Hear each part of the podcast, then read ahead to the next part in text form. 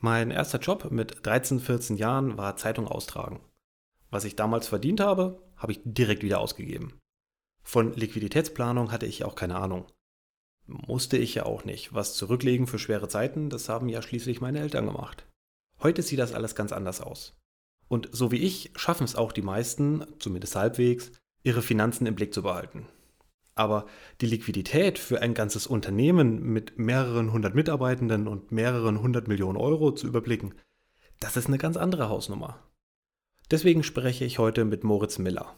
Es geht um Liquiditätsmanagement, um typische Fehler, die dabei passieren und was dann für Maßnahmen ergriffen werden können. Er verrät dabei auch, was man als Geschäftsführer tun kann, um die Liquiditätsplanung seines Unternehmens besser zu beherrschen. Wenn du also wissen willst, wie er als Berater das Thema im Zuge einer Sanierung angeht und welche Herausforderungen er dabei sieht, dann könnte die Folge ganz interessant für dich sein. Viel Spaß dabei! Auxil Podcast. Moderne Unternehmensberatung und Organisationsentwicklung.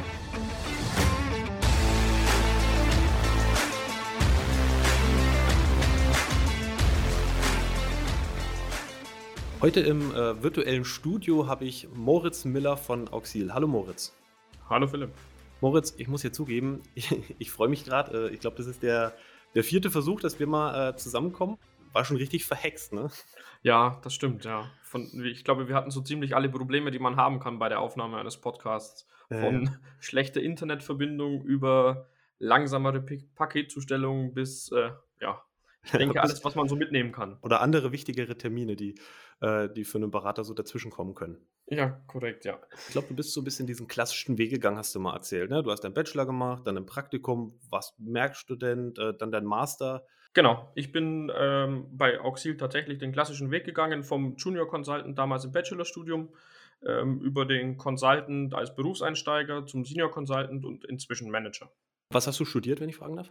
Ich habe im Bachelor ursprünglich Wirtschaftsingenieurwesen studiert und habe dann ähm, während meiner ersten Jahre bei Auxil gemerkt, dass mich doch eher der finanzwirtschaftliche Teil äh, stärker interessiert als, ich sag mal, der leistungswirtschaftliche Teil und habe dann letztendlich im Master noch einen ja, klassischen BWL-Studiengang äh, beziehungsweise einen Master in Management mit Schwerpunkt Finance draufgesetzt. Und würdest du sagen, das ist zu empfehlen, dass man äh, äh, auch schon während des Studiums äh, Berufserfahrung sammelt? Oder äh, hat dich das eine vom anderen abgelenkt, sodass du jemanden anderen jetzt im Nachgang empfehlen würdest, lieber erstmal das Studium fertig machen und dann in den Beruf starten? Was findest du besser?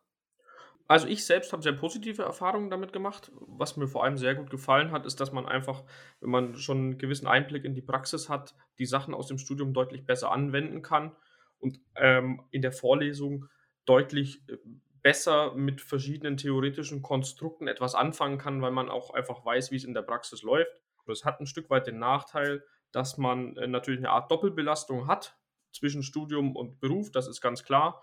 Trotzdem äh, wurde ich da seitens Auxil ähm, sehr gut unterstützt und habe deswegen da durchaus positive Erfahrungen gemacht mit dieser Zweigleisigkeit, wenn man so möchte. Du hast gerade schon Auxil angesprochen. Das Kerngeschäft von Auxil ist ja die Sanierung oder die Restrukturierung von einem Unternehmen. Und äh, klassischerweise ist das ja so aufgebaut, man analysiert erst das Unternehmen, danach kommt die Umsetzung. Heute mal, Moritz, zuallererst, kannst du gut mit Geld umgehen? Ich würde sagen, ja. Ah, okay, bringt mich zur nächsten Frage. Ist es leichter, mit dem Geld von anderen umzugehen, als mit dem eigenen? Definitiv mit dem Geld von anderen. Ähm, was ich vor allem brauche für so eine Sanierung ist Geld. Da führt kein Weg dran vorbei. Ne? Das ist für viele ein sehr trockenes Thema.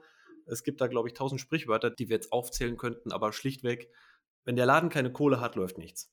Ich weiß noch, ich habe mit 14, ähm, ich habe damals Zeitung ausgetragen und ich glaube, das waren so zehn verschiedene Prospekte, die ich bei mir im Dorf verteilt habe. Ich habe da in meinem Keller meine Eltern gesessen, habe da so Pakete geschnürt und die überall in die, in die Briefkästen gestopft. Ich hatte da so glaube ich, so ein richtiges Monopol bei mir im Dorf. Ähm, ja, aber die Kohle, die ich da verdient habe jeden Monat, die habe ich dann irgendwie direkt wieder zum Fenster rausgeworfen.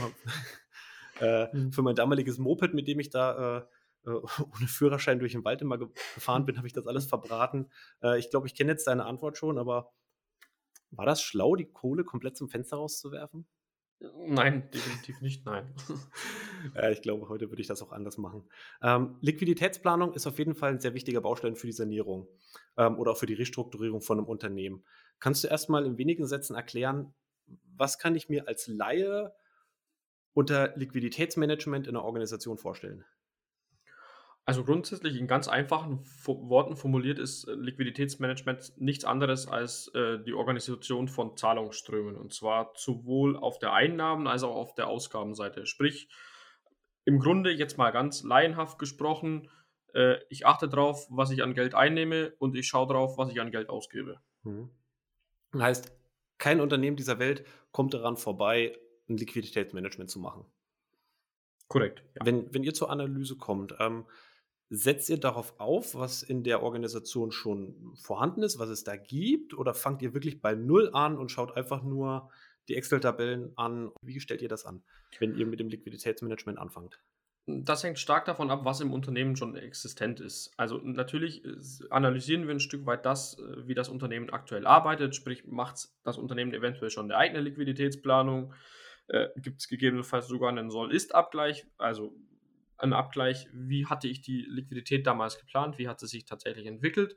Grundsätzlich ist es am Ende aber dann doch so, dass wir auch nochmal relativ äh, von Null aufsetzen, ganz einfach um einen eigenen unvoreingenommenen Blick auf die Situation werfen zu, zu, können. Das heißt, wir lassen uns schon Rohdaten geben, wir lassen uns äh, in sehr angespannten Situationen auch äh, gegebenenfalls Rechnungen zeigen, schauen uns an, wie sind diese Rechnungen, wie werden die eingebucht, äh, stellen sicher, dass nicht irgendwo die klassischen äh, Schreibtische äh, existieren, wo ein Haufen Rechnungen liegen, die gegebenenfalls im System gar nicht gebucht sind.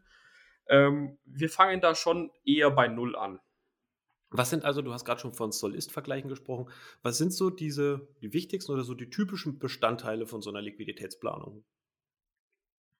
Hm, die typischen Bestandteile sind tatsächlich im Grunde daran orientiert, was ich vorher eingangs zum Liquiditätsmanagement gesagt habe.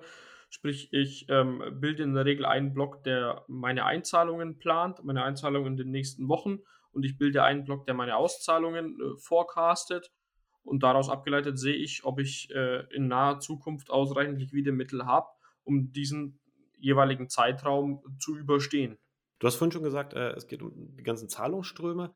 Was ihr also ähm, versucht, ist mit dem Liquiditätsmanagement oder mit der Planung sämtliche Zahlungsströme mal sichtbar zu machen, dann zu schauen, wo kann ich Geld einsparen und wo kann ich bei Bedarf neues Geld herbekommen und mit Blick auf die Zukunft gesehen, wie kann ich langfristig mit meinem Geld besser umgehen?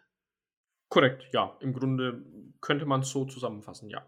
Wer ist denn so ein Empfänger? Also an wen richtet sich so das Liquiditätsmanagement? Na, also jetzt ähm, ein Empfänger beispielsweise einer Liquiditätsplanung, ähm, die ja ein Stück weit, wenn man so möchte, Bestandteil von einem aktiven Liquiditätsmanagement ist, ähm, ist natürlich in erster Linie erstmal der, die Geschäftsführung beziehungsweise die jeweiligen Fachbereiche. Also je nach Unternehmensgröße kann das der kaufmännische Leiter sein, es kann äh, das Controlling sein, es kann äh, eine Treasury-Abteilung sein bei größeren Unternehmen. Das sind so erstmal die ersten Adressaten einer solchen Liquiditätsplanung. Vor allem in Sanierungssituationen gibt es dann doch oft auch noch externe Verpflichtungen, äh, denen man nachkommen muss ähm, durch die Vorlage einer Liquiditätsplanung. Da sind es dann ganz häufig äh, Banken, Warenkreditversicherer, Factoring-Gesellschaften, all äh, die Stakeholder, wenn man es so möchte, die eine Sanierung begleiten. Das ist auf jeden Fall schon mal ziemlich umfangreich. Ich gehe davon aus, so ein BWL-Wochenendkurs an der Fachhochschule wird mir nicht reichen, um so eine Liqui äh, zu machen, oder? Nein, also man sollte schon erfahren sein in solchen Sachen, insbesondere weil natürlich das Thema Liquidität in einem Unternehmen einen sehr hohen Stellenwert, insbesondere auch im Hinblick auf äh, Insolvenzreife darstellt. Das heißt, das sollte man durchaus nicht auf die leichte Schulter nehmen. Also ist das doch etwas komplizierter, als ich mir das vorgestellt habe. In so einem, in so einem Beratungsmandat, das ihr habt, muss ich da das Unternehmen in seinen kompletten Abläufen und seinen äh, Prozessen verstehen, damit ich auch eine ausreichend gute Liquiditätsplanung machen kann? Oder reicht es dir wirklich, äh, äh ich sag mal so, die GOV der letzten Jahre anzuschauen? Nein, das reicht definitiv nicht. Ich muss natürlich für eine fundierte Liquiditätsplanung schon die Abläufe im Unternehmen verstehen. Ich muss verstehen, äh, wie läuft der Wertschöpfungsprozess ab. Ich muss äh, verstehen, auch ein Stück weit, wie funktioniert die Produktion, wie funktioniert der Materialeinkauf. Ähm, es ist nicht nur das klassische Number Crunching. Also ich muss schon ein Gefühl auch dafür entwickeln, äh, wie tickt das Unternehmen oder wie funktioniert das Unternehmen und wie, was ist letztendlich das Geschäftsmodell. Und jetzt bist du, du bist ja relativ jung, du bist nach deinem Studium direkt in die Beratung, hast da noch deinen Master gemacht, äh, hast jetzt schon einige Jahre Berufserfahrung. Aber ich stelle mir das äh, ein bisschen ungewöhnlich vor. Ne? Also angenommen, ich bin jetzt der alteingesessene Hase in einem Unternehmen, äh, leicht angegraut, wie man sich das vielleicht klassischerweise vorstellt. Und jetzt kommt so ein junger Hüpfer und der will mir erklären, was ich bei meinem Liquiditätsmanagement falsch mache. Ist das ein Vorurteil oder passiert das wirklich? Das passiert wirklich. Also wir kämpfen in der Regel tatsächlich schon häufiger mit äh, gewissen Vorurteilen, beziehungsweise natürlich zu Beginn mit so einer, ja, teilweise schon auch zurückhaltenden Akzeptanz unsererseits. Das wiederum hängt natürlich auch stark vom Gegenüber ab. Also das ist natürlich sehr stark davon abhängig, wie ist der Charakter, auf den ich dort treffe. In der Regel ist es aber schon so, dass wir uns natürlich ein Stück weit auch aufgrund äh, unseres jungen Alters gewissen äh, senioritäreren Personen natürlich erstmal beweisen müssen. Also das ist definitiv so. Ist das leicht? Das ist, äh, das braucht Zeit, eine, gewisse Zeit äh, muss man dafür durchaus einkalkulieren. Leicht ist es nicht, aber es gelingt uns in der Regel durch fachliche Kompetenz in dem Fall zu überzeugen. Ihr müsst also, um äh, da die Widerstände abzubauen, relativ viel mit den Leuten zusammenarbeiten. Wir hatten auch schon mal das Thema äh, Kommunikationsfähigkeiten erwähnt. Wie intensiv ist da eure Zusammenarbeit? Also gerade jetzt bei Corona denke ich mir, viel aus dem Homeoffice raus oder fahrt ihr immer noch hin? Also ich meine, mir fällt es schwerer, jemanden zu glauben, den ich nur über Zoom kenne, als wenn mir jemand in einem Büro gegenüber sitzt. Sofern es die, die äußeren Umstände zulassen, versuchen wir immer vor Ort zu sein. Und ich persönlich bin auch ein großer Fan davon, vor Ort solche Tätigkeiten durchzuführen, ähm, weil es mir doch einfach die Möglichkeit gibt, nochmal andere Einblicke auch im Unternehmen zu bekommen. Das heißt, natürlich, ich sage mal, das klassische Number Crunching, wenn es wirklich nur noch darum geht, irgendwas in Excel aufzubereiten, das kann man auch mal von der Ferne machen, das kann man auch mal im Homeoffice machen, aber insbesondere, wenn es darum geht, beispielsweise das Ergebnis einer solchen Liquiditätsplanung oder die Bestandteile einer solchen Liquiditätsplanung auch mal zu plausibilisieren und gemeinsam zu hinterfragen und ähm, da gemeinsam darüber zu diskutieren, wird das so eintreffen oder wird es mit überwiegender Wahrscheinlichkeit so eintreffen, ähm, da bin ich doch selbst ein großer Freund vom persönlichen Kontakt. Das glaube ich sofort. Was sind so die, die, die, typischen Maßnahmen? Du hast das gerade angesprochen. Ihr kommt in eine Organisation, ihr müsst ja wirklich langfristig äh, den Laden wieder sanierungsfähig machen. Was sind so die, die typischen Bestandteile von so einer Liquiditätsplanung? Im Grunde kann man das ein bisschen teilen nach den zwei großen Blöcken, die ja da letztendlich relevant sind. Also auf der Einzahlungsseite ist ein großes Thema beispielsweise, dass man meistens sehr schnell auch angehen kann, ähm, aktives Forderungsmanagement, sprich äh, einen genauen Blick darauf zu werfen, welche Forderungen sind gegebenenfalls überfällig, ähm, was muss ich tun, damit der Kunde diese Forderungen begleicht, muss ich den Kunden vielleicht auch als Geschäftsführer einfach mal anrufen ähm, und ihm das entsprechend erläutern und sagen, lieber Kunde, deine Forderung ist seit drei Wochen offen, ähm, äh, warum wird die denn nicht beglichen? Das ist so auf der, Aus auf der Einzahlungsseite, sage ich mal, ein, eine Maßnahme, die man sehr, sehr kurzfristig und auch ohne großen Aufwand einleiten kann.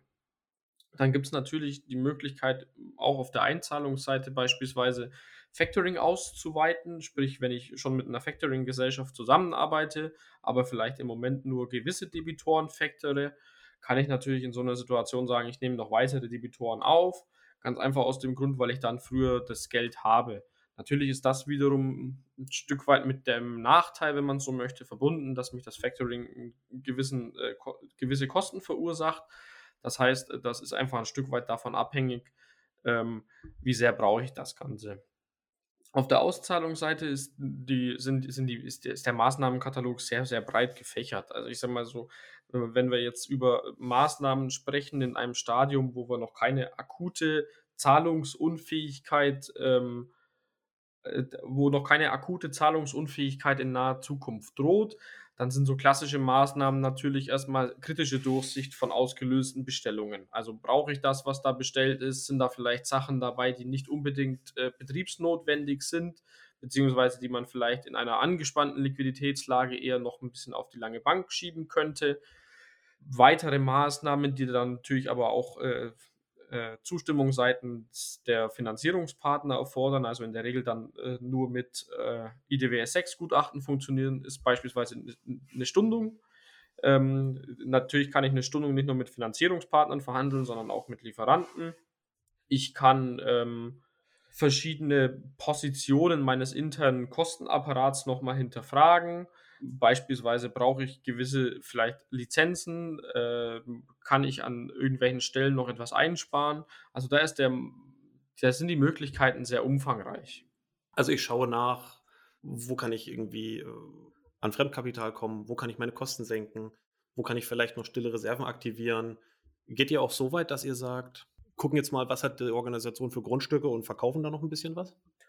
Das kann durchaus äh, Bestandteil oder das kann durchaus Maßnahme in einem Sanierungsprozess äh, sein, dass man äh, Vermögensgegenstände veräußert. Was du jetzt gerade gesagt hast, ist trifft es nämlich ganz oder passt da nämlich ganz gut dazu. Rein die Aktivierung von stillen Reserven würde natürlich jetzt zu keinem Geldzufluss führen, sondern ich müsste dieses Grundstück auch entsprechend verkaufen. Also die stille Reserve äußert sich ja dadurch, dass das Gebäude, der, das Grundstück oder generell der, der Vermögensgegenstand äh, mit einem geringeren Wert in meiner Bilanz steht, als das, was ich tatsächlich als Veräußerungserlös hätte. Also ich drehe letztlich jeden Stein in dem Laden um und gucke, kann ich da irgendwie Geld draus machen? Brauche ich den? Kann ich den verkaufen? Genau, und bra brauche ich, brauch ich das, was ich bestellt habe? Habe ich vielleicht beispielsweise im Rohstofflager ähm, arbeitet man gerne mit äh, Sicherheitspuffern, sprich ich lege mir einen gewissen Puffer auch an, um äh, sicherzustellen, dass die Materialverfügbarkeit jederzeit gegeben ist. Sind diese Puffer denn vielleicht überdimensioniert? Kann man da nochmal etwas nach unten gehen? Natürlich immer unter der Maßgabe, dass die Aufrechterhaltung des Geschäftsbetriebs sichergestellt sein muss. Hm. Weil ähm, das natürlich äh, kontraproduktiv wäre, wenn ich jetzt sage, ich kaufe weniger Rohstoffe ein, riskiere aber damit, dass ich meine Produkte nicht mehr an den Kunden verkaufen kann, bzw. ausliefern kann. Und wie detailliert machst du so eine Planung? Also rechnest du alles, ich sag mal so, aufgerundet auf 1000 Euro, wie viel Geld grob reinkommen muss? Ähm, oder gehst du wirklich centgenau in deiner äh, Liqui alle Zahlungsströme durch? Oder anders gefragt, wenn du die Liqui bei mir machst, muss ich meine Büroklammern ab sofort abzählen? Ich sag mal, das ist sehr, sehr, sehr stark davon abhängig, in welcher Situation man sich tatsächlich befindet. Äh, in der Regel ist es so, dass je angespannter die Liquiditätslage, desto detaillierter wird die Liquiditätsplanung auch. Das mhm. geht so weit, dass ich teilweise in sehr, sehr, sehr, sehr angespannten Situationen auf Tagesebene plane. Also beispielsweise die nächsten drei Wochen tatsächlich täglich betrachte. Mhm. Ähm, vor allem auch mit Blick auf ähm, eine mögliche Insolvenzgefahr. Es ist natürlich äh, trotzdem so, dass äh, wenn die Liquiditätslage sich ein Stück weit entspannt, ähm, man auch äh, gewisse, ich sag mal, Ungenauigkeiten mehr in Kauf nehmen kann. Trotzdem versuchen wir, so gut es geht, äh, möglichst nah an der aktuellen und reellen Situation dran zu sein. Und wenn das bedeutet, ich arbeite mit Centbeträgen, dann arbeite ich mit Centbeträgen. Und jetzt hast du eben gerade schon gesagt, ne, fast tagesgenau, dass ihr äh, da reinschaut. Könnt ihr auch sagen, so wie weit oder wie weit versuchst du in die Zukunft zu planen? Also ein Vierteljahr, ein halbes Jahr oder zwei Jahre? Da muss man unterscheiden, über was für eine Art von Liquiditätsplanung man spricht. Also es gibt in dem Sinn zwei äh, Arten der Liquiditätsplanung. Es gibt die direkte Liquiditätsplanung, es gibt die indirekte Liquiditätsplanung. Die indirekte Liquiditätsplanung kennzeichnet sich vor allem dadurch, dass man die aus Bilanzpositionen letztendlich ableitet. So eine direkte Liquiditätsplanung, im Grunde auch die meisten werden es unter Cashflow-Rechnung kennen, ähm, die ist Bestandteil einer integrierten Unternehmensplanung. Sprich, die integrierte Unternehmensplanung, die denkt ja in GUV, Bilanz, Cashflow. Und da habe ich automatisch, äh, sofern ich ein integriertes Tool dafür nutze, auch eine indirekte Liquiditätsplanung für den Zeitraum, für den ich diese Planung erstelle. Ähm, Im Sanierungsgutachten nach IDWS 6 ist dieser Zeitraum auch recht konkret vorgegeben. Da ist es zwingend erforderlich, dass man das aktuelle Geschäftsjahr und die äh, nachfolgenden zwei Geschäftsjahre plant. Sprich, sofern ich im tatsächlichen Sanierungsprozess bin, habe ich diese indirekte Planung mindestens für die nächsten zwei Jahre. Hm. Was das Thema direkte Liquiditätsplanung angeht, da sind in der Regel die Zeiträume kürzer.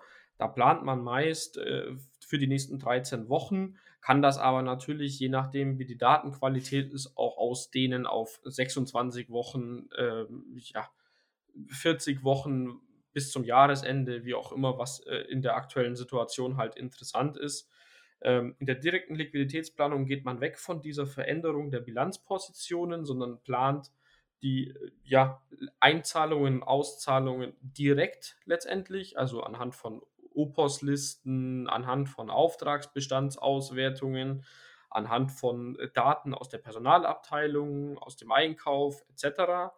Ähm, und da ist, wie gesagt, im Vergleich zur indirekten Liquiditätsplanung der Zeitraum in der Regel kürzer.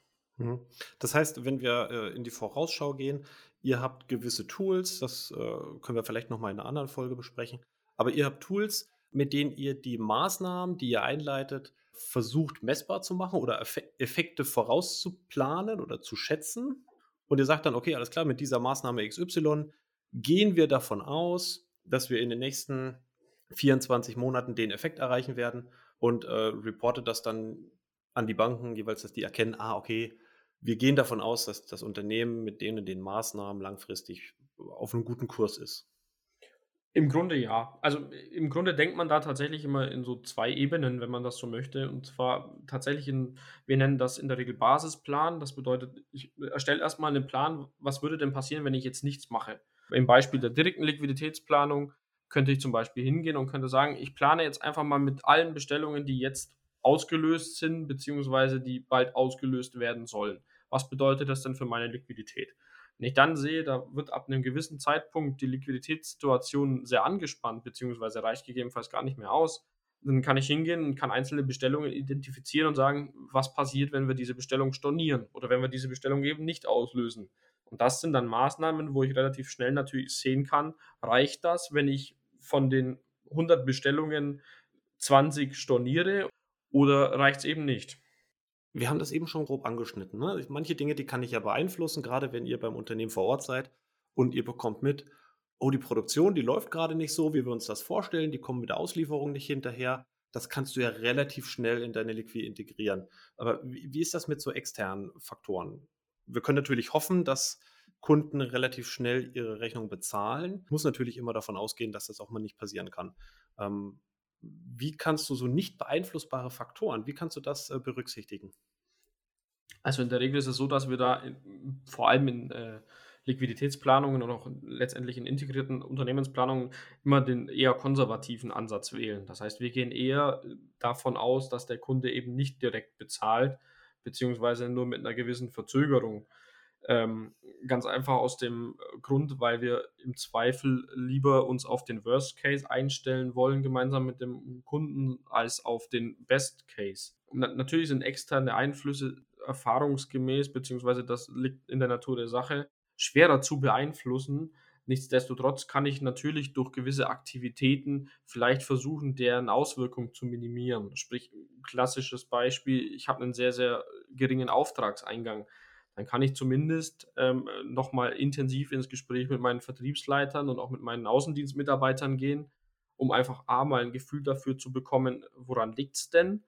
Und B auch gemeinsam zu erarbeiten, was könnten wir denn vielleicht tun, um entsprechend gegenzusteuern. Als Banker will ich jetzt natürlich auch wissen, das Geld, das ich dem Unternehmen und dementsprechend auch den Beratern für die Arbeit zur Verfügung stelle, das wird vernünftig genutzt. Wie oft verlange ich also als Banker von euch ein Reporting? Also wie oft gebt ihr und auch wie detailliert gebt ihr der Bank eine Info, es läuft so oder so?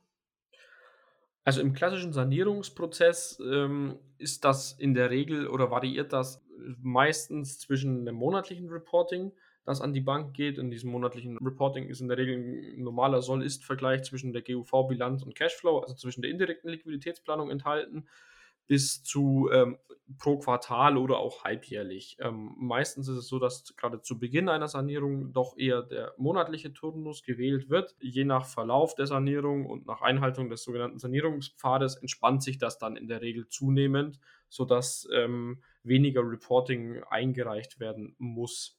Wenn es um direkte Liquiditätsplanungen geht, dann ist es oft tatsächlich so, dass in so sehr angespannten Situationen die Banken doch nah dran sein wollen und teilweise wöchentlich oder zweiwöchentlich über so eine direkte Liquiditätsplanung ein Gefühl dafür haben wollen, wie ist denn die Lage aktuell im Unternehmen.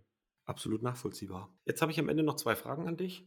Ähm, erstmal eine Richtung, was so an die CFOs, die Controller, die Buchhalter geht. Was kannst du denen empfehlen, um, ja, ich sag mal einfach nur mit den Finanzen besser klarzukommen? Also jetzt mal abseits von den klassischen Dingen, die man so im Studium lernt.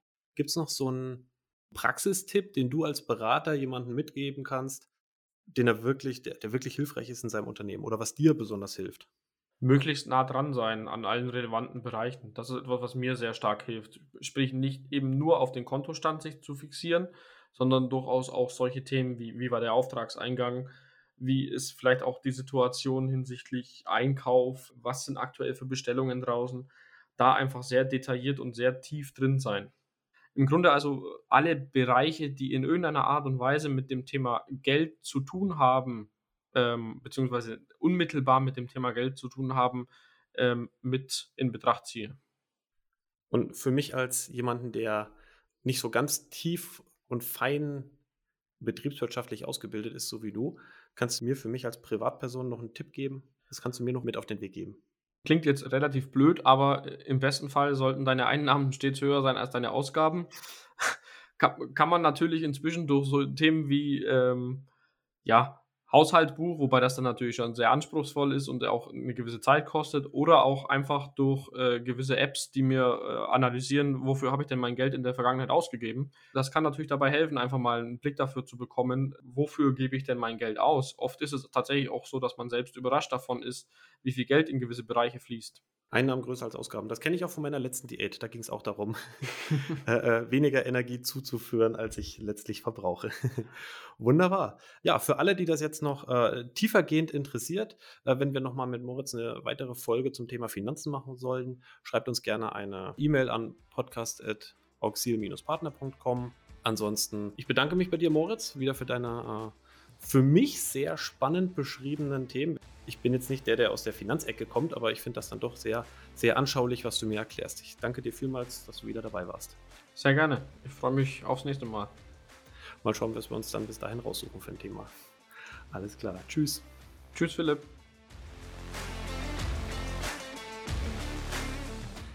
Wie du siehst, es führt absolut kein Weg an einer astreinen Liquiditätsplanung vorbei. Für das Organisieren, Planen und Aufzeigen von Zahlungsströmen muss man das ganze Unternehmen mit seinen Abläufen und Wertschöpfungsketten kennen und verstehen. Was ich bei dem Thema interessant finde, ist, dass man als Berater durch den Blick von außen Dinge sieht, die zwar nicht versteckt sind, für die man als Beteiligter des Systems aber mehr oder weniger nicht empfänglich ist. Da sehe ich einen der größten Vorteile von externer Beratung. Dass da häufig Vorurteile aufkommen, so wie Moritz das erklärt hat, ist ja ganz normal besonders wenn nahezu jeder Stein im Unternehmen umgedreht wird. Willst du mehr zu dem Thema erfahren? Dann schreibe uns eine E-Mail an podcast.auxil-partner.com. Wie sieht's denn bei dir aus? Bist du ein richtiger Crack in dem Thema und hast auch Spaß daran, Unternehmen auf den Erfolgskurs zu verhelfen? Dann schau doch mal auf die Webseite von Auxil. Den Link schreibe ich dir in die Show Notes. Bis zum nächsten Mal. Tschüss.